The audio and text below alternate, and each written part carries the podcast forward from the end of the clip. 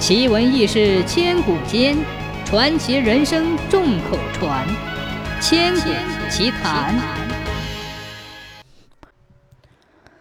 从前，天上和地上什么东西也没有，四处光秃秃的。天上的神太多了，不够住，便约着一起到地上来开天辟地。来开地的天神怕被别的神发现，每次下来都是先变成耕牛的模样。那时候地上的土比现在硬，天神们犁了一整天的地，累弯了腰，才犁出几条沟来。他们一连干了好多天，地也没有开成，四处倒被犁的东一条沟，西一条沟的。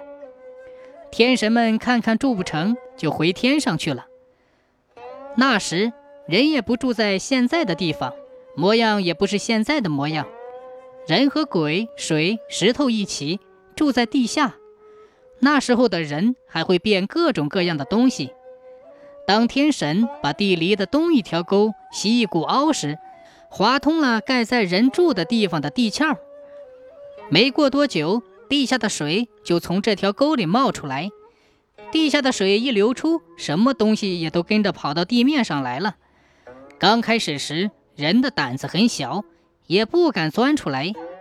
后来，几个胆子大的人变成了水泡泡。浮在水面上看，他们看到别的东西出来后都没有出事，想变成人的模样，心里又害怕，于是商量了一下，就先变成了猴子，和其他的动物一起到处奔跑。